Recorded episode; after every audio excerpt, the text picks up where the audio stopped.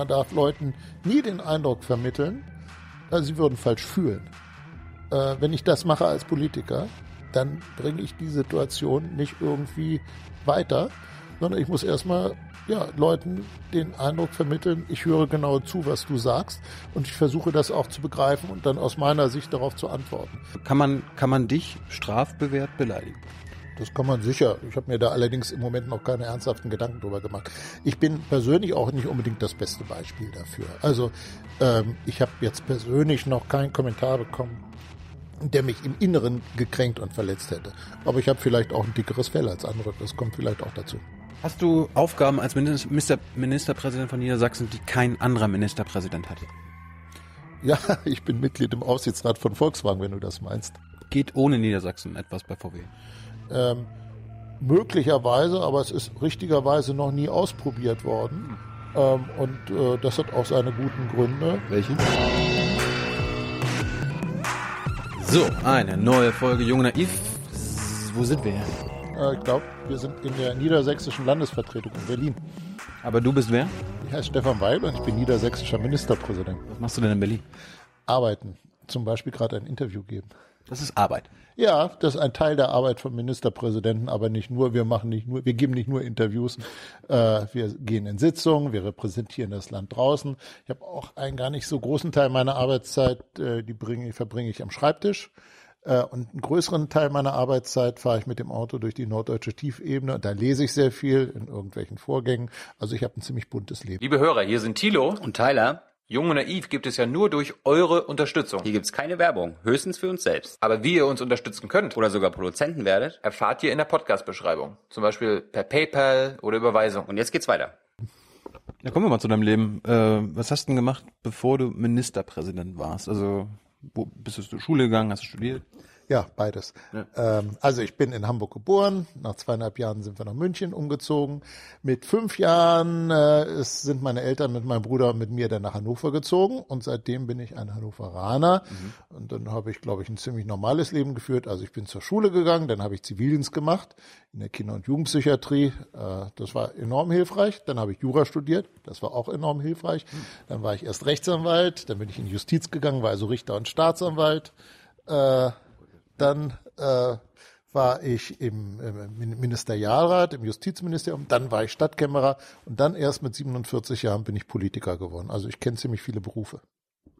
So, du hast Jura studiert und bist Anwalt geworden. Ja, das machen ziemlich viele Juristen. Aber du warst erst Rechtsanwalt, dann Staatsanwalt und dann noch Richter. Ja, da gab es einen ganz einfachen Grund dafür. Äh, Ich musste unheimlich viel arbeiten in den ersten beiden Jahren als Rechtsanwalt, aber gleichzeitig habe ich immer sehr gerne Politik gemacht, ehrenamtlich. Und mir war klar, beides zusammen kriege ich nicht auf die Reihe. Und dann äh, habe ich mich entschieden, ich gehe in die Justiz, weil da kann ich als Jurist arbeiten und kann gleichzeitig auch immer noch ehrenamtlich was tun. Ähm, und daraus ist dann später mehr geworden, wie man sieht. Das heißt, in der Justiz hast du aber weniger zu tun gehabt als als Rechtsanwalt. Ich würde sagen, als Rechtsanwalt habe ich so wahnsinnig viel zu tun gehabt, ich wäre zu nichts anderem mehr gekommen. Welche Mandanten hast du oder was war dein Spezialgebiet? Ach, ich war der Jüngste in einer größeren Anwaltskanzlei.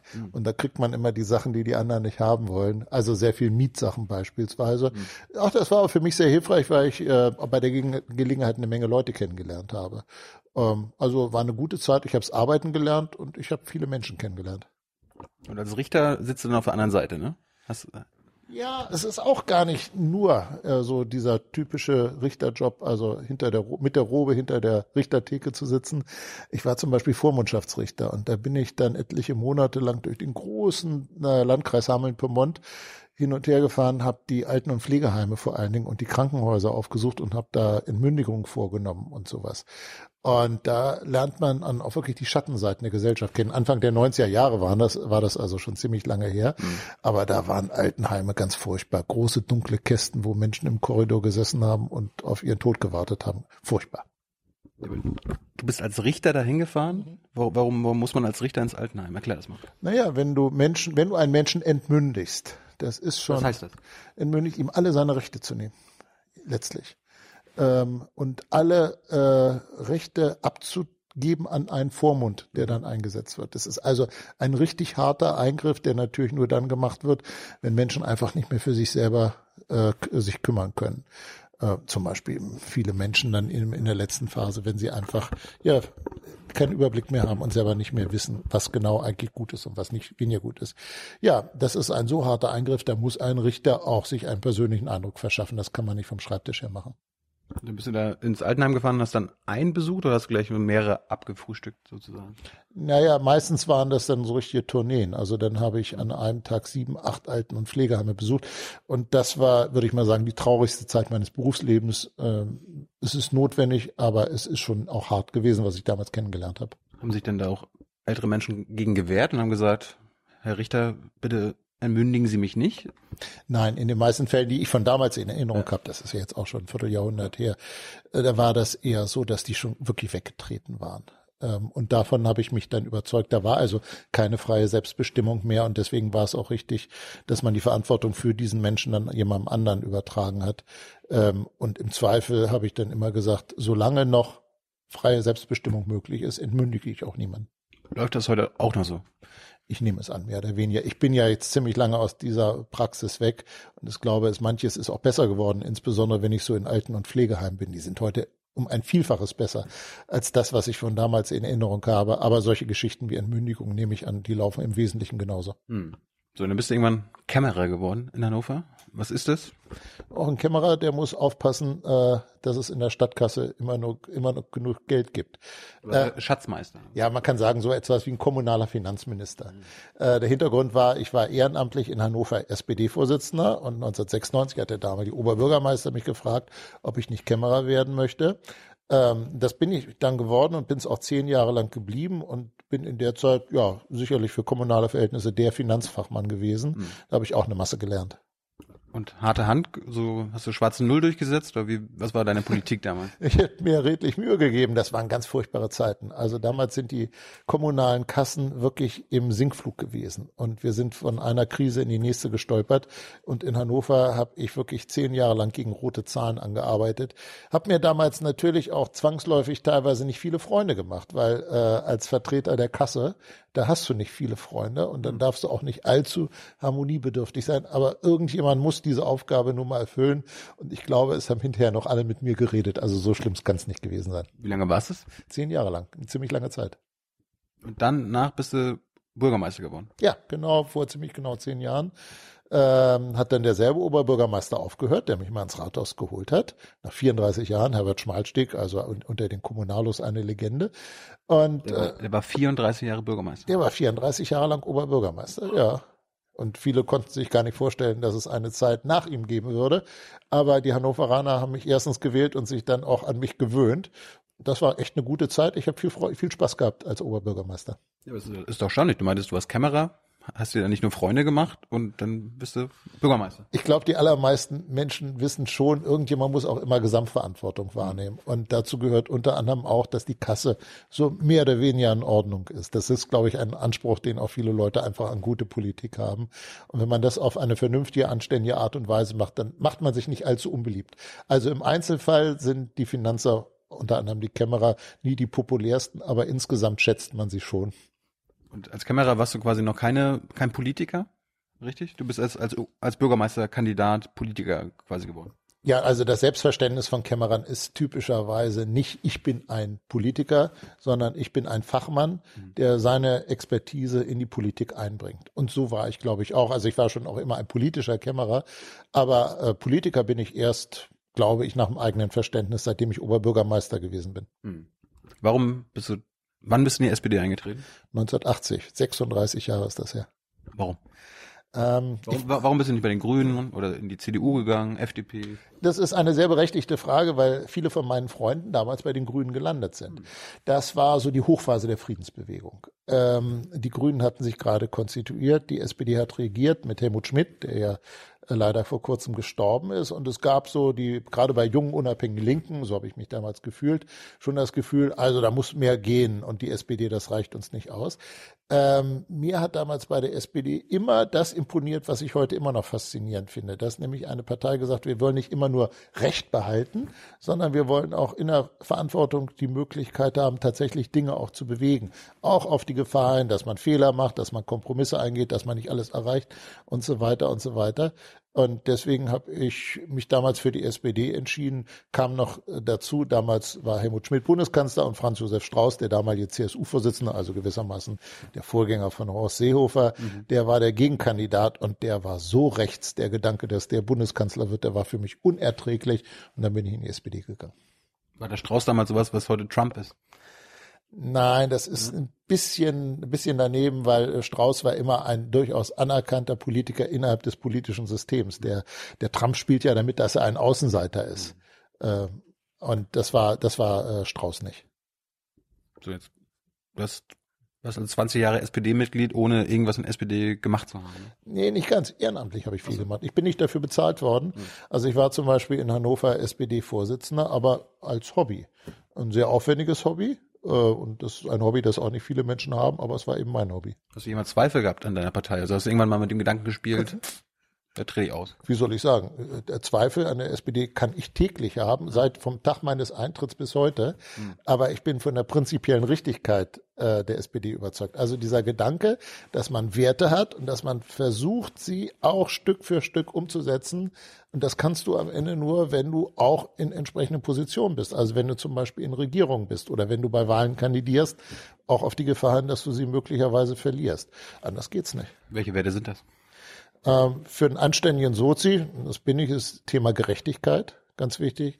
Das Thema Frieden. Äh, ich meine, es hat noch keine Situation gegeben, wo in Deutschland 70 Jahre lang ununterbrochen Frieden geherrscht hat. Mhm. Muss man sich einfach mal klar machen. Ähm, Frieden, äh, Gerechtigkeit, Arbeit und Bildung, also dass Menschen auch die Möglichkeit haben sollen, sich frei zu entwickeln und auch ihre Talente entfalten können. Ja, das sind meine zentralen Werte. So. Aber du hast gerade gesagt, du hast immer, immer Zweifel sind das immer dieselben Zweifel seit 30 Jahren oder wechseln die sie ab oder sind das immer neue? Ist vielleicht wie mit meinem Fußballverein. Also ich bin ein leidenschaftlicher Anhänger von Hannover 96 und ich habe mich wahrscheinlich, ach, es geht mal so, mal so, aber ja. es gibt Zeiten, im Moment ist gerade wieder einer so, da ist nicht so schön. Mhm. Und da könnte ich mich permanent grün und blau ärgern über meinen Fußballverein, weil mir natürlich einfällt, wie man besser spielen könnte. Ähm, und so ähnlich ist es mit der SPD auch. Die haben übrigens beide die Farbe Rot, Hannover 96 und die SPD. Aber anders als bei Hannover 96 kannst du bei der SPD ja theoretisch Trainer werden, ne? Nein, ich bin aber mit auf dem Feld. Das, ja. das ist der Unterschied. Bei 96 sitze ich nur auf den Zuschauerrängen und mecker darum. Mhm. Und bei der SPD spiele ich mit. Aber ich bin einer, einer Mannschaft, äh, einer größeren. Und wir könnten immer noch besser sein. Das ist doch gar keine Frage. Wo zum Beispiel? Ach, manchmal würde ich zum Beispiel bei, bei einer Partei wünschen, dass sie sich mehr konzentriert auf die großen Themen und dass wir uns nicht so im Unterholz teilweise verheddern. Mal ein Beispiel. Also die Vorratsdatenspeicherung ist bestimmt ein wichtiges Thema. Hm. Aber es ist eigentlich das entscheidende Thema. Und wir haben fast ein halbes Jahr lang rauf und runter uns äh, ähm, die Köpfe heiß geredet über das Thema Vorratsdatenspeicherung. Und das ist ein Beispiel dafür, da muss man auch zwischen den ganz, ganz wichtigen und den eine Spur weniger wichtigen Themen unterscheiden können. Warst du denn dafür oder dagegen? Weil ich meine, viele Zuschauer haben ja auch Angst vor dem Überwachungsstaat und sehen sowas als Schritt dahin. Ich bin ja Jurist, ne? Ja. Wir haben ja drüber gesprochen. Und deswegen halte ich viel von unserem Rechtsstaat. Und äh, ich bin sehr sicher, dass so die rechtsstaatlichen Bindungen, also zum Beispiel, dass ein Richter bestimmte Eingriffe anordnen muss und dass das nicht die Polizei von sich aus tun kann. Und dass ein Richter das prüfen muss. Ich bin sehr sicher, dass das auch tatsächlich gemacht wird. Ähm, und gleichzeitig weiß ich, es gibt Straftaten, schwere Straftaten. Da muss die Polizei auch versuchen, irgendwie dem Verbrechen auf der Spur zu bleiben. Also die machen sich so, äh, machen sich nicht so ein Kopfzerbrechen äh, wie wir. Und deswegen bin ich mit dem, was jetzt äh, Gesetz ist, ganz einverstanden. Ganz abgesehen davon, äh, die wahren Risiken haben sich meines Erachtens schon verschoben. Äh, das größte Risiko, finde ich, ist heute nicht mehr in erster Linie der Überwachungsstaat in unserem Rechtsstaat. Vor dem habe ich relativ wenig Angst, dass es so weit kommen wird. Äh, ich mache mir mehr Sorgen über die ungeheure Datenmacht, die einige wenige ganz große Unternehmen haben, die in irgendwelchen ganz großen Cloud zusammengefasst sind und deren Nutzung und Verbreitung wir hier überhaupt nicht äh, nachvollziehen können. Welche Unternehmen sind das? Naja, das sind vor allen Dingen die ganz großen amerikanischen Unternehmen. Also ich bin sehr sicher, dass, äh, was weiß ich, die Googles, die Apples etc. dieser Welt über mich mehr wissen, als mir unter Umständen lieb ist. Nutzt du die? Ja, natürlich. Ähm, dem kannst du ja heute gar nicht entgehen. Ähm, natürlich ist fast jeder von uns im Netz unterwegs. Ich bin es jedenfalls. Und äh, ich habe ein iPhone, ich habe ein iPad, ich nutze äh, Google. Ich könnte mich sonst abmelden, glaube ich, zu größeren Teilen. Was kann man denn dagegen machen? Also wenn du sagst, die sind gefähr also gefährlich in Sachen Daten und so weiter? Es ist eine total schwierige Frage, weil es gibt noch keine richtige Netzpolitik. Äh, also ich bin absolut sicher, wir sind in einer Phase einer wirklich umwälzenden Entwicklung. Äh, wenn ich mal vergleiche, äh, wie unser Sohn aufgewachsen ist, der ist jetzt 29 und wie ich meine Jugendzeit in Erinnerung habe, ein fundamentaler Unterschied besteht einfach im Netz. Das ist eine Kulturrevolution. Und anders als bei vielen anderen Dingen haben wir dafür noch nicht so Leitplanken, wo wir sagen, das geht, aber das andere geht nicht. Oder höchstens so in Ansätzen. Und das finde ich schon, muss entwickelt werden. Ähm, ich wünsche mir zum Beispiel sehr, dass wir zu einer Regelung kommen, dass zum Beispiel äh, Hasskommentare im Netz, dass die auch sanktioniert werden können. Ich würde mir ehrlich gesagt auch wünschen, äh, dass klar ist, man muss bitte schön mit seinem Klarnamen, mit seinem echten Namen auftreten, weil jeder soll seine Meinung äußern, aber er soll doch auch bitte schön sagen, wer er ist. Das gehört, gehört finde ich, zur Demokratie und zur Meinungsfreiheit auch mit dazu. Aber gehört sich auch dazu, vielleicht manchmal anonym seine Meinung in der Öffentlichkeit sagen zu wollen, weil aus irgendwelchen Gründen das vielleicht angebracht ist? Ja, welche Gründe können das sein? Du meinst jetzt zum Beispiel, du denkst wahrscheinlich an Whistleblower. Und es, es, es muss auch die Möglichkeit für Whistleblower geben, Dinge äh, äh, ähm, weiterzugeben. Das sehe ich auch so. Aber dass gewissermaßen unter dem Schutz der Anonymität wahllos beleidigt wird, was wirklich täglich der Fall ist, ne, das finde ich nicht in Ordnung. Wirst du beleidigt online? Ja, aber für mich ist es nicht das größte Problem. Da gibt's freundliche Menschen, die nehmen solche Kommentare ziemlich schnell wieder raus aus dem Netz. Da tun sich andere, glaube ich, schwerer. Äh, da sind schon ein paar Tabus gefallen. Das muss man schon sagen. Also es ist ja teilweise echt ruppig, was im Netz abgeht. Und äh, ja, ich würde mir schon, ich glaube, es wäre gut, wenn man da mal ein bisschen ja, freundlicher würde und vielleicht auch ein bisschen mehr Verantwortung denn auch übernehmen würde. Hast du das Gefühl, dass der Hass durch das Netz jetzt erst quasi sichtbar wird oder hat er vielleicht der, unter den Bürgern zugenommen? Ich bin nicht sicher, ob es ihn nicht schon mehr oder weniger lange gegeben hat. Ähm, was aber schon so ist, dass durch die Möglichkeiten, sich im Netz zu äußern, offenbar die Hemmschwelle auch gesunken ist, das eine oder andere der Öffentlichkeit mitzuteilen, was man vorher nicht getan hat. Ähm, also dass der Hass insgesamt wesentlich gestiegen ist, glaube ich nicht. Ich wüsste nicht jedenfalls, mhm. wie ich es begründen kann, aber es, es, spielt heute eine wesentlich größere Rolle. Es gibt ja auch so Untersuchungen schon, die zeigen, dass es gar, kein, gar keinen Unterschied macht, ob die Leute anonym kommentieren oder mit ihrem Klarnamen. Das hilft am Ende auch nicht. Ja, das mag, mag auch sein, aber dann müssen sie eben in bestimmten Fällen, wo sie wirklich über alle Grenzen rübergehen, dann möglicherweise auch mit so unangenehmen Dingen wie Strafverfolgung mhm. rechnen können. Also es ist, es gibt ein Recht auf freie Meinung, aber dieses Recht gibt es ja nicht unbeschränkt, sondern das gilt bis dahin, wo du die Rechte anderer verletzt. Und äh, das besteht zum Beispiel, was weiß ich, in der Menschenwürde von anderen Menschen, die dürfen nicht wahllos beleidigt werden. Ne? Kannst du das mal, du bist ja Jurist, kannst du das mal an deinem Beispiel erklären? Also wenn ich jetzt online schreiben würde, ich hasse Stefan Weil, das ist okay. Ab wann wäre es nicht okay? Ich muss das gar nicht von mir persönlich machen, aber in dem Moment, wo ich zum Beispiel rassistisch werde, äh, warum, wo ich jemanden, wie soll ich sagen, seine Menschenwürde abspreche, weil er zum Beispiel eine andere Hautfarbe hat, da ist definitiv eine Grenze überschritten. Oder wo ich aufrufe zum Hass gegen bestimmte Gruppen, weil sie bestimmte Merkmale haben, sagen wir mal Schwule oder was man sich doch immer vorstellen mag. Da sind dann Grenzen überschritten und ähm, das muss einfach auch jeder dann wissen und das würde ich mir jedenfalls sehr wünschen, weil wir so in eine Gesellschaft ohne Spielregeln, äh, das ist, glaube ich, nichts, was wir miteinander wirklich haben wollen. Es kann ja jeder in die Situation kommen, dass er richtig in das Faden, in den Fadenkreuz von entsprechenden Verfolgungen gelangt, ja. Das ist also gruppenbezogener Hass, aber gibt es so, ich meine, die meisten Menschen in Deutschland sind weiß und christlich und ganz normal. Also kann man, kann man dich strafbewehrt beleidigen? Das kann man sicher. Ich habe mir da allerdings im Moment noch keine ernsthaften Gedanken drüber gemacht. Ich bin persönlich auch nicht unbedingt das beste Beispiel dafür. Also ähm, ich habe jetzt persönlich noch keinen Kommentar bekommen, der mich im Inneren gekränkt und verletzt hätte. Aber ich habe vielleicht auch ein dickeres Fell als andere. Das kommt vielleicht auch dazu. Gut, kommen wir mal wieder zurück zu Hannover. Du bist dann irgendwann Bürger, Oberbürgermeister geworden, ne? Ja. Klar gewonnen, die Sache? Ja, ging so. Erster Wahlgang. Äh, warst du dann auch der Bürgermeister der Hannover Connection? Nein, die ist im Durchschnitt ein ganzes Stück älter als ich. Äh, ich, Wie alt bist du? ich bin 57 Jahre alt, das heißt, vor zehn Jahren war ich folglich zehn Jahre jünger.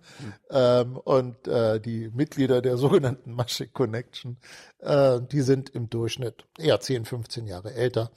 Ich kenne die alle persönlich, aber ich war nie Teil dieser Gruppe. Warum nicht? Ja, das Alter ist ein Grund und äh, ich bin auch aus einer ganz anderen Rolle daraus äh, dazu gekommen. Also ähm, als äh, manche von denen auf dem Höhepunkt ihrer Laufbahn waren, da war ich ein Kämmerer und nicht so äh, im Fokus des Interesses. Hat der Maschmeyer jemals dem Kämmerer weil irgendwie Geld zugesteckt oder der, der Stadt Hannover? Also Geld zugesteckt hat mir erfreulicherweise sowieso noch nie jemand. Also ich bin meines Wissens noch nie einem Bestechungsversuch ausgesetzt gewesen. Herr Maschmeyer hat sich auch in Hannover engagiert, gar keine Frage. Das ist dann im Zweifel auch, aber auch öffentlich geschehen und nichts gegen zu sagen gewesen. Gut, ähm, dann bist du aber irgendwann Ministerpräsident geworden, weil du, weil dir langweilig geworden ist als Oberbürgermeister?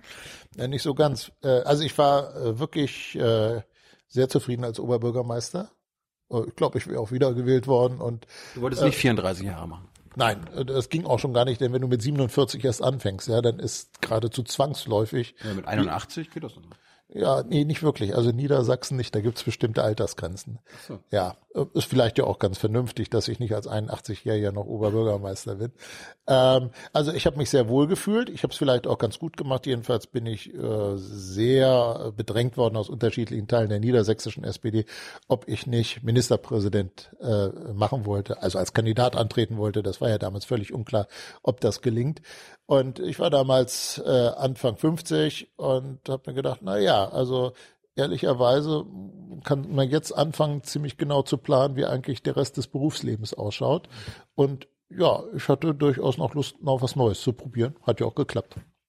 Aber war das auch aus deiner inneren Motivation? Also hast du gesagt, ich will jetzt den nächsten Schritt machen und ich kann was bewegen? Ja, ich habe schon gemerkt, als Oberbürgermeister kann ich viel bewegen im Rahmen einer Kommune, aber man stößt immer wieder an Grenzen, weil die Gesetze werden ja nicht in den Kommunen gemacht, vor allen Dingen. Und es gibt wesentliche Bereiche, insbesondere zum Beispiel Bildung, da können die Kommunen sich sehr große Mühe geben, aber ganz am Ende stellen andere die Weichen.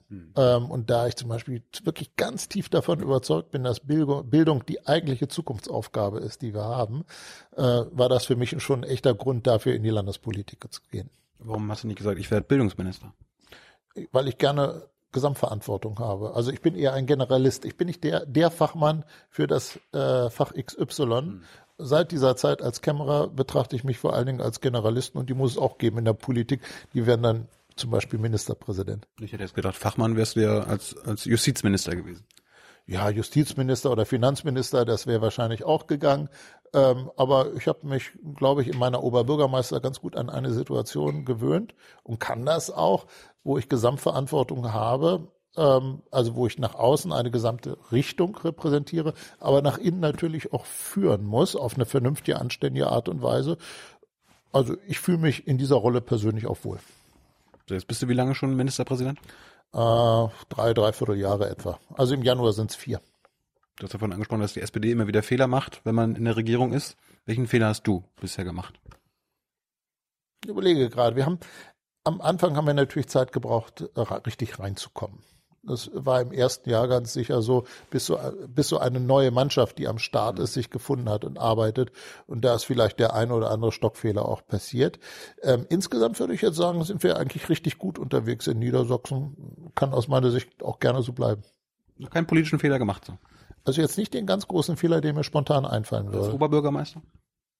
Bereust du irgendeine politische Entscheidung in deinem Leben bisher? Nein, also mir fällt ein, dass ich teilweise von anderen von falschen Entscheidungen abgehalten worden bin. Oh. Das schon. Also ich wollte zum Beispiel als Kämmerer wollte ich einmal äh, Anteile der Stadtwerke Hannover äh, verkaufen und da haben wir aber äh, Mehrheiten haben Mehrheiten dafür gesorgt, dass ich nicht zum Ziel gekommen bin.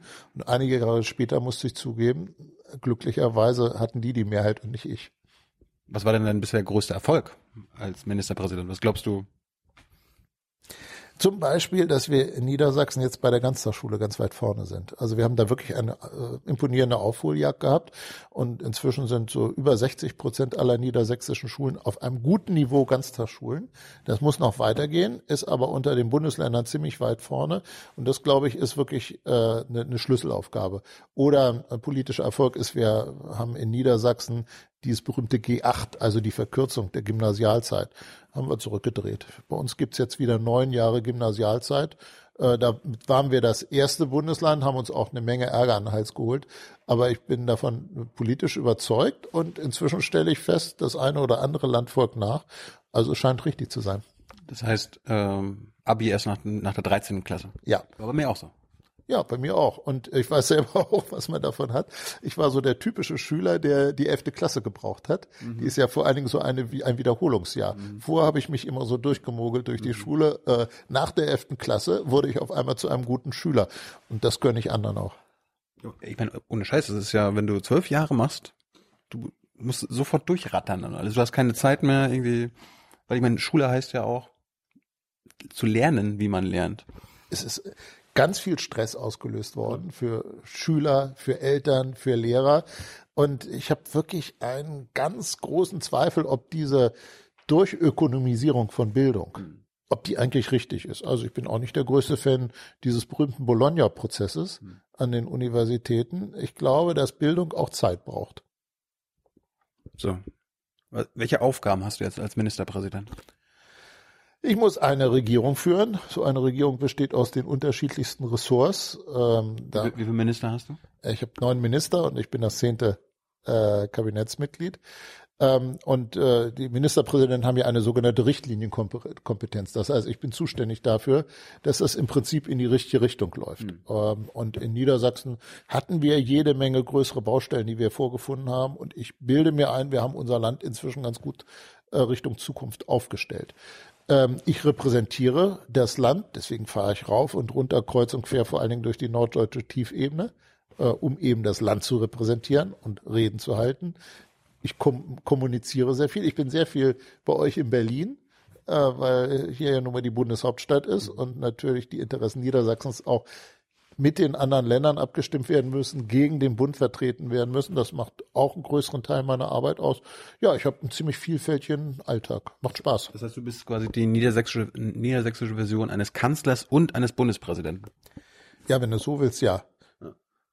Äh, hat mir noch keiner gesagt, aber es greift auch etwas weiter. Repräs ja. Repräsentat und Re Regierungschef. Ja, das stimmt schon. Ja, ja. Also nach der Verfassung vertritt man das Land nach außen und man ist der höchste Repräsentant. Ja, das ist so. Aber äh, in meinem Alltag äh, dominiert der Regierungschef und nicht das Landesoberhaupt.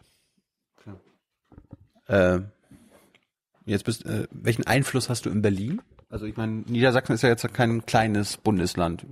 Hast du, wenn du als Ministerpräsident von Niedersachsen mehr Einfluss, mehr Macht als zum Beispiel Rainer Haseloff, den wir auch schon hatten aus Sachsen-Anhalt? Ach, weiß ich nicht. Äh, es hängt immer. Weißt du nicht? Äh, ich, nein.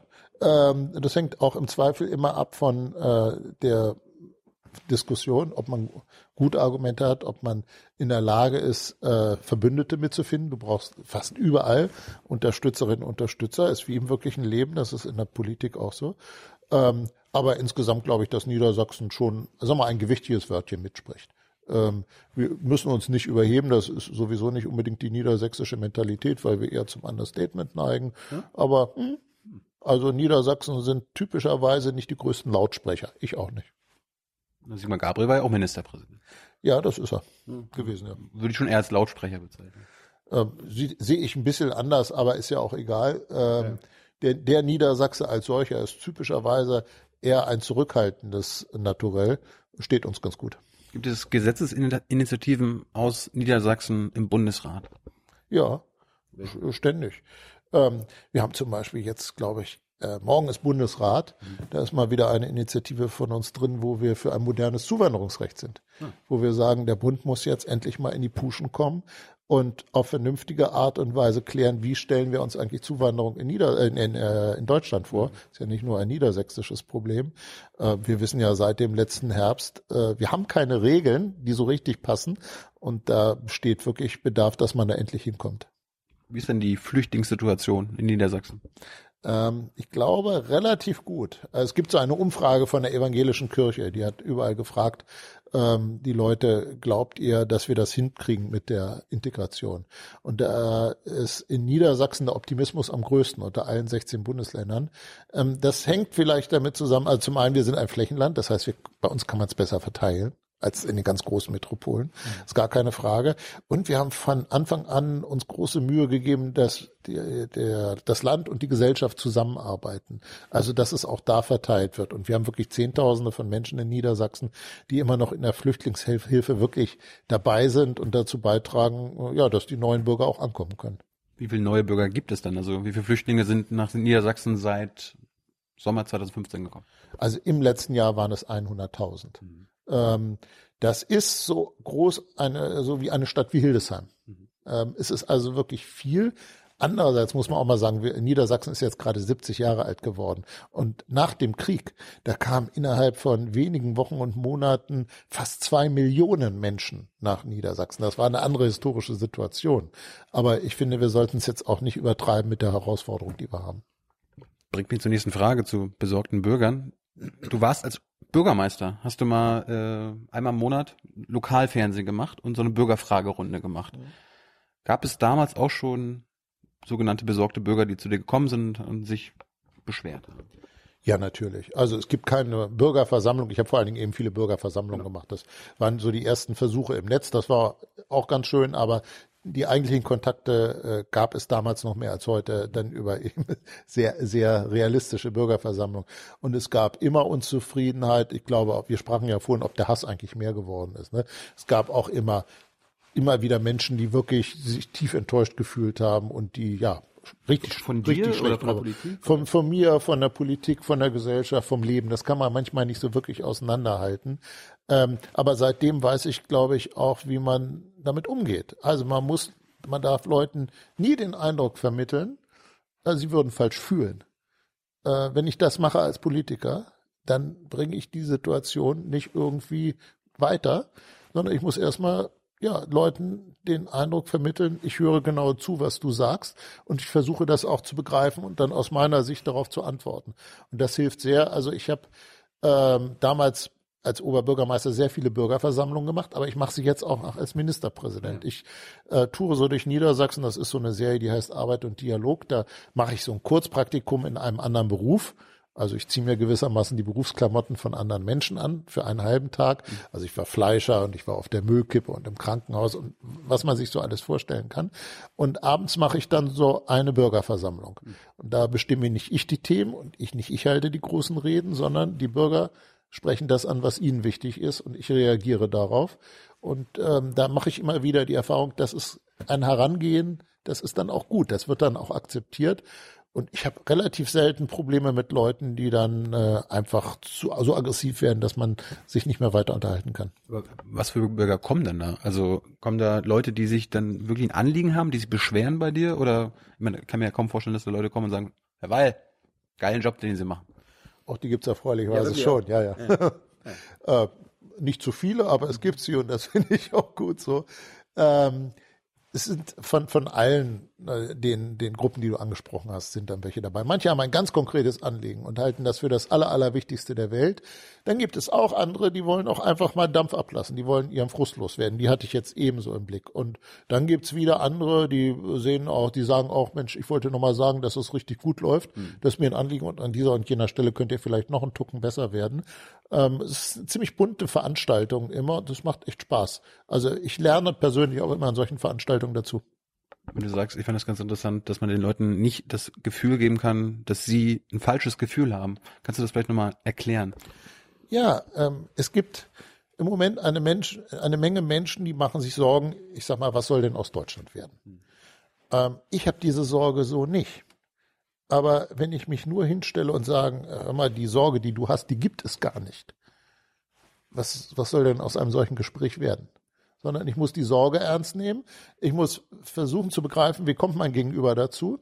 Aber ich muss auch versuchen, vernünftig zu vermitteln, ähm, warum ich diese Sorge nicht habe. Mein schönstes Beispiel in diesem Zusammenhang ist dann immer die Fußball-Weltmeisterschaft 2014. Und wenn man sich mal anschaut, wie die Zusammensetzung der deutschen Weltmeister gewesen ist, dann merkt man, wie bunt die deutsche Gesellschaft ist, aber auch wie erfolgreich sie auf diese Weise sein kann. Habt ihr denn auch so Pegida-Demonstrationen in Niedersachsen? Relativ wenige. Ähm, Wir haben erfreulicherweise auch bei der AfD viel, viel niedrigere Stimmanteile als in anderen Bundesländern. Wir hatten jetzt ja gerade Kommunalwahlen, da waren die bei etwa siebeneinhalb Prozent. Ist viel zu viel äh, und soll bitteschön äh, viel weniger werden. Aber äh, da haben andere Bundesländer andere Probleme. Die Niedersachsen, ich sagte, er sind ein ziemlich nüchterner Schlagmensch. Äh, sehr bodenständig. Und die lassen sich nicht auch von jeder Unzufriedenheitswelle gleich mitreißen. Seitdem die Balkanroute jetzt zu ist, kommen ja kaum noch Flüchtlinge oder schaffen es nach Deutschland. Kann Niedersachsen eigentlich mehr Flüchtlinge wieder gebrauchen? Also jetzt ist ja wahrscheinlich wieder genug Platz. Also mit Gebrauchen weiß ich nicht, aber Aber würdet ihr mehr aufnehmen wollen? ähm, jedenfalls ist mehr möglich. Ähm, das Problem im letzten Jahr ist gewesen, dass es so chaotisch gewesen ist. Es waren zu viele zu schnell und es war ja niemand vorbereitet. Äh, und, Aber jetzt, äh, jetzt, jetzt, sind, wir- jetzt, sind wir, jetzt sind wir vorbereitet, jetzt kommen ja kaum noch welche, es geht zu langsam quasi. Ich glaube, dass eigentlich der vernünftige Weg von Zuwanderung, insbesondere mit Blick auf Flüchtlinge, Kontingente sind. Ähm, das gab es zum Beispiel beim Balkankrieg ähm, vor was weiß ich, 10, 15 Jahren.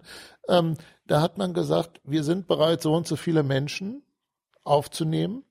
Und man kann auf diese Art und Weise übrigens auch klären, wer kann denn nach Deutschland kommen. Ein großer Nachteil dessen, was wir jetzt erleben, ist ja, dass nur die Stärksten durchkommen.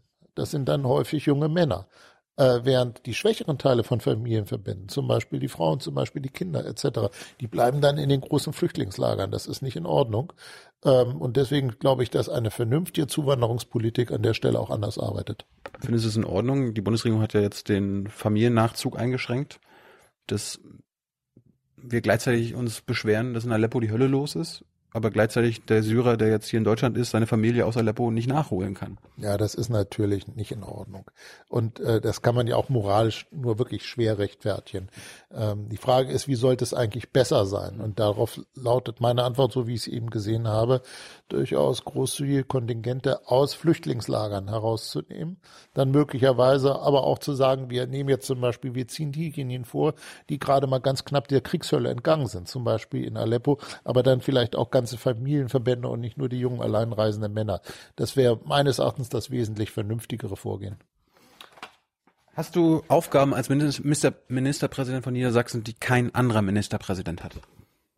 Ja, ich bin Mitglied im Aufsichtsrat von Volkswagen, wenn du das meinst. Wie kommt das?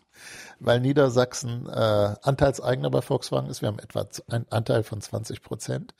Äh, das wiederum ist historisch zu erklären, denn als die britische Besatzungsmacht äh, so gesehen hat, dass sie da unter anderem ein Automobilwerk geerbt hatte, hat sie dem jungen Land Niedersachsen gesagt, ja, das übernehmt ihr bitte schön mal. Und so ist diese historische Verbindung entstanden. Das war am Anfang eine Mehrheitsbeteiligung und jetzt sind es eben noch 20 Prozent. Warum überhaupt noch 20 Prozent? Warum, warum habt ihr nicht irgendwann gesagt, hier, freier Markt? Ja, Volkswagen ist für Niedersachsen ganz wichtig. Äh, wir haben äh, sechs Standorte. Äh, wir haben äh, über 100.000 Beschäftigte direkt an diesen Werken und da hängen noch einmal Zehntausende von indirekt Beschäftigten bei den Zulieferern dran, die Familien, die Dienstleister, die Bäcker von den Familien und so weiter. Also es ist für Niedersachsens Wirtschaft wirklich von elementarer Bedeutung und es hat sich in der Geschichte von Volkswagen immer wieder als gut erwiesen, dass äh, Niedersachsen mit an Bord war. Warum macht das zum Beispiel, warum machen, macht das Seehofer nicht und setzt sich bei BMW rein oder der Kretschmann bei Mercedes? Ich glaube, weil sie nicht die Chance haben. Wenn sie könnten, würden sie gerne. Äh, du sitzt im Aufsichtsrat, bekommst dafür auch Geld. Äh, ja, aber sehr viel weniger, als äh, die meisten Menschen denken, weil das natürlich im öffentlichen Dienst streng geregelt ist. Äh, und äh, die, die, die Höchstgrenze für jemanden wie mich im Aufsichtsrat sind 6.000 Euro pro Jahr. Pro Jahr. Pro Jahr. Das ist ja easy. Also 500 Euro pro Monat. Ja. Hm. Also das ist nicht, ist jedenfalls nicht übertrieben viel. Ich finde das auch in Ordnung. Es ist Teil meines Jobs als Ministerpräsident und ich muss mir an der Stelle keine goldene Nase verdienen. Hast du VW-Aktien? Nein. Warum nicht? Ähm, unter anderem auch auf solche Fragen klare Antworten geben zu können. Äh, bist du der einzige Vertreter von Niedersachsen im Aufsichtsrat? Nein, der Wirtschaftsminister Olaf Lies ist auch dabei. Niedersachsen hat also zwei Sitze im Aufsichtsrat. Ähm, ja, und die nehmen wir sehr aktiv wahr. Warum hast du keine Frau mitgenommen? Äh, Das ist eine Frage, die ich immer wieder gestellt bekomme. Es ist auch eine schwierige Entscheidung, aber in dem Fall ist es so, da Niedersachsen so ein absolut zentrales wirtschaftspolitisches Interesse an Volkswagen hat.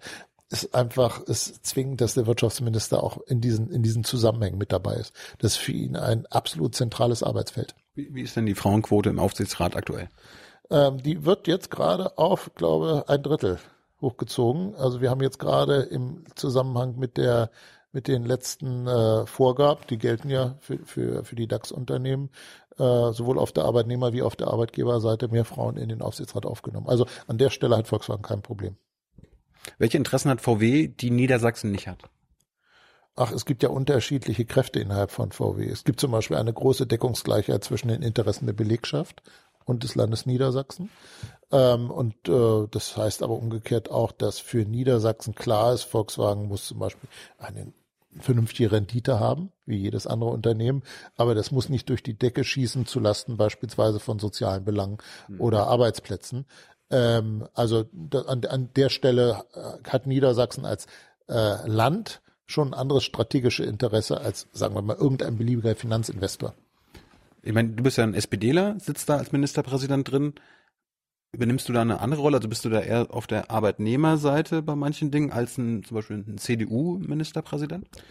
Kann ich schwer vergleichen, weil wir ja niemals zusammen in einem solchen Gremium gesessen haben. Ähm, aber ich glaube, das ergibt sich einfach aus den speziellen Interessen des Landes Niedersachsen. Also Niedersachsen braucht erst, hat erstmal ein Interesse daran, dass Volkswagen leistungsstark ist. Denn ne, das ist ein Unternehmen, das steht im Wettbewerb. Und wenn Volkswagen nicht gut genug ist, dann kann da Niedersachsen überhaupt kein Interesse daran haben. Äh, wenn aber Volkswagen dann auch entsprechend wettbewerbsfähig ist, dann haben wir natürlich insbesondere langfristige Interessen. Das heißt, uns interessiert weniger der nächste Quartalsabschluss als die nächste, die nächsten fünf und die nächsten zehn Jahre. Ähm, und äh, wir haben auch ein Interesse daran, dass es insbesondere genug Beschäftigung im Land gibt. Verdient ihr ordentlich Steuern durch VW? Ja, das auch. Ja. ja. Ist das der größte Steuerzahler in, in Niedersachsen? Also äh, das so weit darf ich noch gehen, ohne das Steuergeheimnis zu brechen. Ja, natürlich. Äh, Volkswagen ist so ein großes Unternehmen. Ähm, das hat einfach in jederlei Hinsicht wirklich eine große Bedeutung dann für Niedersachsen. Gab schon mal Stress also hast, hast du mal als Aufsichtsrat mit, mit der Faust auf den Tisch gehauen? Also um die Ernsthaftigkeit meiner Meinung deutlich zu machen, muss ich nicht auf den Tisch hauen. Das passiert extrem selten. Hm. Ähm, ja, aber, aber vielleicht. Äh, natürlich musst du dich in kritischen Situationen auch ziemlich deutlich äußern. Das liegt ja auf der Hand. Und Stress hatten wir in, bei Volkswagen jetzt mindestens ein Jahr lang bekannterweise genug. Ne? Gehört Betrug dazu, um Wettbewerbsfähigkeit, äh, wettbewerbsfähig zu sein? Nein. Warum machen Sie es dann? Das ist eine berechtigte Frage. Ich, ich, bin, ich bin auch, sagen wir, es, darauf gibt es nicht die eine allgemeingültige Antwort. Ähm, jedenfalls hängt es sicherlich auch damit zusammen, dass es keine Kultur im Unternehmen gegeben hat, in der klar wurde, es ist, wird unter, ist unter keinen Gesichtspunkten denkbar, einen systematischen Gesetzesverstoß zu machen. Und es gab wohl auch nicht genug äh, in der Unternehmenskultur, dass Beschäftigten klar war, wenn ich so etwas erfahre, dann muss ich das unbedingt der obersten Unternehmensspitze sagen, damit die da sofort intervenieren. Also da hat, hat Volkswagen eine größere Baustelle, das wissen auch alle und an der wird intensiv gearbeitet, denn eine Unternehmenskultur, die kannst du ja nicht von heute auf morgen gewissermaßen wie einen Schalter äh, umdrehen, sondern das ist wirklich ja ein längerer Prozess. Hättest du dir gewünscht, dass es da einen Leaks gegeben hätte, dass es da Whistleblower gegeben hätte? Ja, es gab sogar ein entsprechendes System. Also es gibt ein entsprechendes Beschwerdesystem bei Volkswagen, wo auch die Anonymität gesichert wird. Hm. Also wo Whistleblower auch nicht die Angst haben müssen, dass sie anschließend den Job verlieren oder sowas. Aber bedauerlicherweise ist das nicht genutzt worden, das System. Aber wie, wie ist das jetzt aus deiner Sicht passiert? Haben da einzelne Mitarbeiter Scheiße gebaut oder wurde, wurde das von oben quasi toleriert oder sogar angeordnet? Also wenn du mir nicht böse bist, es gibt einen Grund dafür, warum ich auf solche Fragen nicht wirklich äh, klar Auskunft gebe. Der Grund besteht darin, äh, wir kennen im Aufsichtsrat von Volkswagen jetzt seit über einem halben Jahr durch die sehr intensiven unternehmensinternen Ermittlungen mehr oder weniger die Story. Aber es gibt insbesondere intensive Ermittlungen in den Vereinigten Staaten, aber auch in Deutschland. Und die Justizbehörden, die Ermittlungsbehörden, die finden es nicht wirklich witzig, wenn sozusagen äh, diese ganze Geschichte jetzt ausgebreitet würde und damit Menschen, mit denen sie noch als Zeuge oder als Beschuldigte zu tun haben, sich darauf einstellen können. Und deswegen, äh, das akzeptiere ich auch, das kann ich nachvollziehen, bin ich an der Stelle sehr zurückhaltend. Gut, unabhängig vom Skandal, äh, dass du, wenn du da im Aufsichtsrat sitzt, Ich weiß nicht, ist alle jede, jede Woche, alle zwei Wochen, wann ist das mal? Nein, im- also ich würde mal sagen, unterm Strich alle sechs Wochen. So, und dann kommst du wieder in deine Staatskanzlei. Kannst du dann deinen Mitarbeitern davon berichten? Kannst du dem Parlament berichten, was du da äh, bei VW gehört hast? Eingeschränkt ja, aber die Einschränkungen, die aus dem Aktiengerecht, äh, Aktiengesetz, die sind schon sehr deutlich. Ähm, da muss man einfach sagen, das ist ein, Aktien, ein, ein börsennotiertes Unternehmen. Äh, bestimmte Informationen haben sofort Einfluss auf den Börsenkurs, sei es, dass er nach oben getrieben wird, sei es nach unten. Und deswegen muss man in vielerlei Hinsicht schon sehr vorsichtig sein. Aber ich meine, ich frage mich, wenn du angenommen hörst, okay, wir, wir machen da irgendwelche möglicherweise illegalen Sachen, dürftest du dann zu deinem Justizminister gehen und sagen, kümmere dich mal darum, die machen da illegale Sachen? Ja. Das darfst du. Ja, ja, das müsste ich sogar. Ich darf mich nie, niemals zum Wit- Witzwisser von illegalen Aktivitäten machen. Ähm, was äh, Dieselgate angeht, ähm, muss ich sagen, das habe ich genauso wie der Rest der Welt äh, erfahren, letztlich vom Fernseher sitzend, als die amerikanischen Justizbehörden äh, diese Vorwürfe erhoben haben. Vorher wusste ich es leider auch nicht. Kannst du sagen, wie da die Stimmung war, als, als zum ersten Mal quasi dann sich der Aufsichtsrat zusammengesetzt hat? War da so Untergangsstimmung oder hast du da mit der Faust auf den Tisch gehauen? Nein, es gab ein äh, wirklich allgemeines großes Erschrecken ähm, und die, die wahren Ausmaße äh, von Dieselgate sind ja immer erst auch nach und nach deutlich geworden. Selbst intern, ja. Ja, auch auch intern, dass wir ähm, also dass wir zum Beispiel über über 11 Millionen Fahrzeuge sprechen. Das war am Anfang äh, nicht wirklich klar. Also das es war so eine ziemlich schwierige Zeit vor 13, 12, 13 Monaten. Inzwischen sind wir erfreulicherweise wieder wesentlich ruhiger und vernünftiger unterwegs. Was heißt eigentlich Aufsicht? Also was, was ist da deine Rolle? Also du, du guckst drüber, ob alles okay ist oder was, heißt das konkret? Ähm, das hat, unters hat unterschiedliche äh, Bestandteile. Ein Teil ist, dass man natürlich schaut, entwickelt sich das Unternehmen in die richtige Richtung, ist die Strategie richtig, äh, wird die Strategie umgesetzt, ähm, läuft das Unternehmen geradeaus. Ein anderer Teil geht auch auf die Frage der Legalität, es ist gar keine Frage, ähm, dass zum Beispiel ein Aufsichtsrat auch äh, mit darauf zu achten hat, dass die Gesetze eingehalten werden.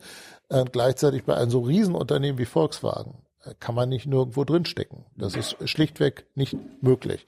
Und ähm, das äh, erklärt unter anderem auch, warum zum Beispiel der Aufsichtsrat äh, gar keine Möglichkeit hatte, etwas gegen Dieselgate zu machen, weil an der Stelle schlichtweg es überhaupt keine Anhaltspunkte dafür gab, dass da so etwas schmorte.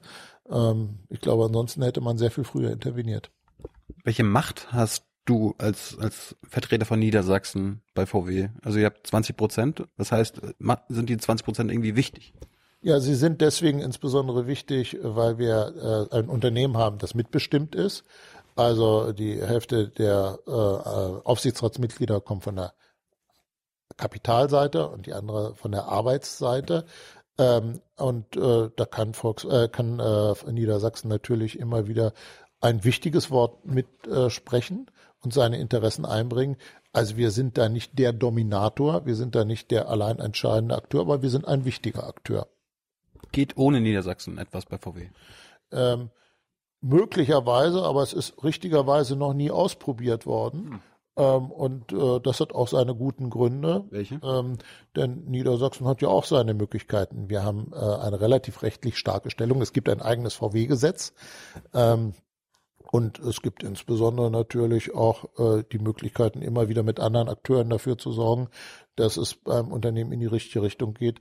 Aber ähm, richtigerweise wissen alle bei Volkswagen, dass am Ende alle versuchen müssen, am selben Strick in die richtige Richtung zu ziehen. Kapitalarbeit, die unterschiedlichen Anteilseigner, Vorstand, Betriebsrat und wie man sich noch so vorstellen kann. Und das klappt auch alles in allem gut und zwar auch in Stressphasen, so wie wir sie jetzt erlebt haben. Das habe ich irgendwo gelernt, im, im, im Sommer ging es irgendwie um die, die Entlastung des Vorstands. Da hast du gesagt, mache ich nie mit. Warum? Ähm, da ging es um zwei äh, Mitglieder, ein ehemaliges und ein aktives Mitglied des Vorstands. Äh, und die Staatsanwaltschaft Braunschweig hatte äh, gegen die beiden ein Ermittlungsverfahren eingeleitet. Und wenn eine niedersächsische Staatsanwaltschaft sagt, es ist denkbar, dass da Straftaten vorliegen, dann kann ich als niedersächsische Landesregierung nicht gut erklären, Äh, da kann überhaupt kein Vorwurf erhoben werden. Und deswegen haben wir uns an der Stelle der Stimme enthalten, weil wir nicht den Eindruck vermitteln wollten, wir wollten so oder so auf das Ermittlungsverfahren der Staatsanwaltschaft irgendwie Einfluss nehmen, sondern da halten wir uns dann wirklich sehr bewusst raus. Was heißt, äh, für unsere naiven Zuschauer, was heißt Entlastung eines Vorstands? Ja, da wird gesagt, also ihr habt euren Job alles in einem gut gemacht, wir können euch alles in einem keiner, keinerlei Vorwürfe machen. Oh. Ähm, und äh, Mitten in dem, in dem Abgasskandal. Ja, und das äh, haben wir auch für eine für eine äh, ganze Zahl von Vorstandsmitgliedern guten Gewissens als Niedersachsen sagen können, immer auf der Grundlage dessen, was wir wussten. Aber da, wo eine Staatsanwaltschaft sagt, Moment mal, da ist aber was möglich, da können wir nicht so tun, als ob wir da zur Tagesordnung übergehen, sondern da müssen wir sagen, wenn eine Staatsanwaltschaft so etwas für möglich hält, dann müssen wir das auch für möglich halten. Und dann können wir da keine Entlastung erteilen. Bist du eigentlich manchmal neidisch auf so einen VW-Chef oder die ganzen Spitzenmanager? Ich meine, du verdienst 10.000 Euro im Monat. Kommt ziemlich genau hin. Äh, die verdienen vielleicht 10 Millionen im, im Jahr. Findest du das, ist das gerecht? Ach, als Sozi? Nein, also mein Problem ist das wirklich nicht. Nee? Ich, äh, ich, also an der Stelle würde ich sagen, ist, ich, ich empfinde für mich persönlich keine Gerechtigkeitslücke. Ich werde gerade von, äh, von Schulklassen häufig gefragt, wie, erstens, wie viel ich verdiene und zweitens, ob das eigentlich gerecht sei. Und dann sage ich immer, das hängt vom Vergleichsmaßstab ab. Gemessen an einer Krankenschwester im Nachtdienst verdiene ich ungeheuer viel. Und gemessen an einem äh, Verantwortlichen in der Wirtschaft verdiene ich relativ wenig äh, bei dem, was ich so zu tun habe. Und wenn ich die beiden Seiten zusammenfasse, würde ich mich selber wahrscheinlich als relativ gerecht entlohnt en- ansehen. Aber findest du den VW-Chef als gerecht entlohnt an? Das ist eine eigene Welt mit eigenen Spielregeln an der Stelle. Also Also da hast du Einfluss. Du konntest auch sagen, als Aufsichtsratsmitglied ein bisschen weniger. mal ganz abgesehen, dass Niedersachsen, wie ich sagte, nicht der einzige, der einige, äh, der einzige Akteur ist. Aber du könntest deinen Einfluss der, einbringen. In, in, in äh, dem äh, Unternehmen. Es ist auch so, dass es dann natürlich auch einen Markt gibt für entsprechende Führungskräfte in der Wirtschaft in vergleichbaren Unternehmen und das Gehaltsniveau, das in großen Teilen der Gesellschaft mindestens Stirnrunzeln auslöst, ist bei Unternehmen dieser Kragenweite tatsächlich weitgehend in dieser Größenordnung, äh, dass ich mir persönlich vorstellen könnte, dass es auch äh, weniger ist. Das steht auf einem anderen Blatt. Und achtest du auch darauf, dass äh, VW irgendwie keine Offshore-Sachen macht und irgendwie ihr, ihr, ihr Geld noch irgendwo vor den Steuern schützt? Ja, also da hat Volkswagen, glaube ich, sich selbst sehr klare Leitlinien gegeben und ich wüsste offen gestanden auch nicht, dass man dagegen äh, verstoßen hätte. Ich wollte nur mal ganz kurz zu Katar kommen. Die sind ja auch da Hauptanteilseigner. Warum, was, haben die für ein Interesse an unserem Volkswagen? Na, das müsstest du sie wahrscheinlich selber fragen in der nächsten Ausgabe von Jung und Naiv. du wirst dich auch, wirst dich auch mal gefragt. Ähm, nein, aber es ist relativ klar. Volkswagen ist ein wirklich ähm, hochleistungsfähiges Industrieunternehmen, das vor allen Dingen mit eine, auf eine, eine langfristige Entwicklungsperspektive hat. Ähm, und äh, die Beteiligung an einem so langfristig angelegten Unternehmen, das ist eben auch für ausländische Investoren interessant, in dem Fall für die Kataris. Und die Kataris sitzen dann auch mit dir im Aufsichtsrat? Wie, wie, wie ist das so, mit Vertretern einer Diktatur zusammenzusitzen? Ja, sie sitzen mit im Aufsichtsrat. Ich war auch selber schon in Katar. Ähm, Es gibt große Teile der Welt, die sind definitiv anders organisiert als die deutsche Gesellschaft. Äh, Ich würde sogar sagen, der größte Teil der Welt. Und äh, Kultursensibilität heißt in dem Fall eben auch, dass man akzeptiert, dass manche Leute aus völlig anderen Systemen äh, kommen und sich auch gelegentlich anders verhalten, als das eben in Deutschland üblich ist. Aber wir sind nicht alleine auf der Welt. Ich stelle mir gerade vor, kann ja auch, auch förderlich sein für so einen Vertreter einer Diktatur in so einem Aufsichtsrat zu sitzen, wo ja ein bisschen demokratische Verhältnisse dann sind. Ne? Ja, also zum Beispiel die deutsche Mitbestimmung, Ja. die ist generell für ausländische Investoren gewöhnungsbedürftig. Das höre ich, höre ich immer wieder. Ja, weil es in anderen Ländern nicht üblich ist, dass Arbeitnehmer einen solchen Einfluss haben. Und ich würde sagen, das äh, gereicht Deutschland zu Ehre. Ich halte von unserer Mitbestimmung sehr viel. Und äh, in so einer Abgasaffäre rufen die Kataris dann auch mal an und sagen, was ist da los? Also wenn es so wäre, dann würde ich es jetzt nicht sagen. klar. Und in Sachen Umwelt ist VW dann ein Vorreiter? Also ich meine, VW gehört zu den größten Autoherstellern der Welt. Wenn ich jetzt vorbehaltlos Ja sagen würde, äh, dann würde ich sagen, Mensch, äh, da habt ihr aber gerade Dieselgate. Ähm, es gibt ganz vieles, was Volkswagen in den letzten Jahren richtig gemacht hat in Sachen Umwelt. Zum Beispiel sind interessanterweise die modernen Dieselmotoren von Volkswagen die relativ abgasärmsten. Angeblich. Ja, na, nach diesen ganzen Tests, die da durchgeführt worden sind. Ich habe die nicht selber gemacht, aber das war, glaube ich, äh, sogar eine Umweltorganisation, die die jüngsten durchgeführt hat. Ähm, aber im Moment schleppen wir wirklich wie so ein, äh, wie heißt das, Zementstein oder Z- Zementblock oder was, äh, schleppen wir dieses Thema Dieselgate äh, mit uns rum. Das war ein schwerer Rückschlag. Also wenn man die Dieselaffäre sein Elektroautos. Norwegen hat irgendwie schon 20 Prozent der, der Autos in Norwegen sind Elektroautos. In Japan 2 Prozent. Deutschland hat 0,6 Prozent. Wie viel gibt's in Niedersachsen? viel zu wenig. Ähm, ich glaube, Deutschland insgesamt hat den, den äh, Fehler gemacht, dass man viel zu spät insbesondere in eine offensive Förderung auch eingestiegen ist. Im Moment ist ja noch der noch das Problem, dass schlichtweg bei den bei den Fahrzeugkosten so ein großer Unterschied ist und dass die Technologie noch nicht so weit ist, dass ich äh, genauso schnell äh, überall tanken kann und beziehungsweise aufladen kann.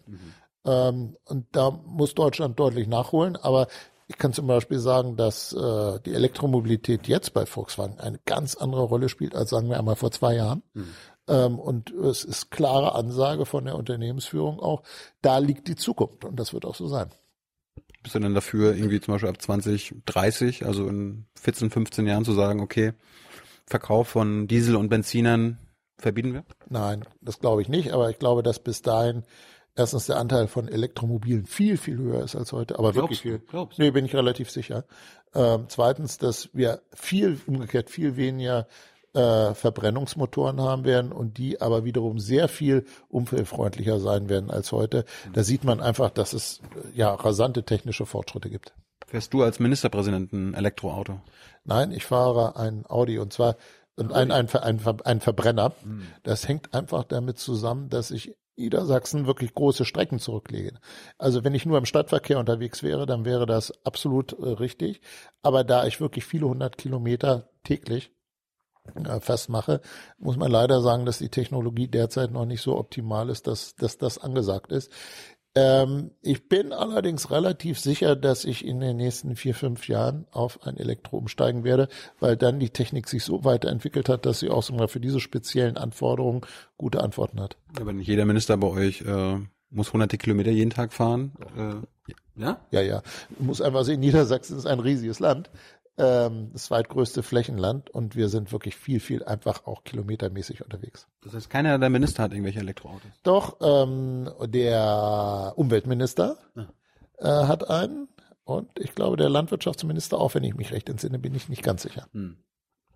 Und jetzt die, bist du eigentlich traurig, dass du als, als niedersächsischer Ministerpräsident der VW jetzt keine Strafzahlung auferteilen kannst, damit es mal ein bisschen in der Kasse klingelt?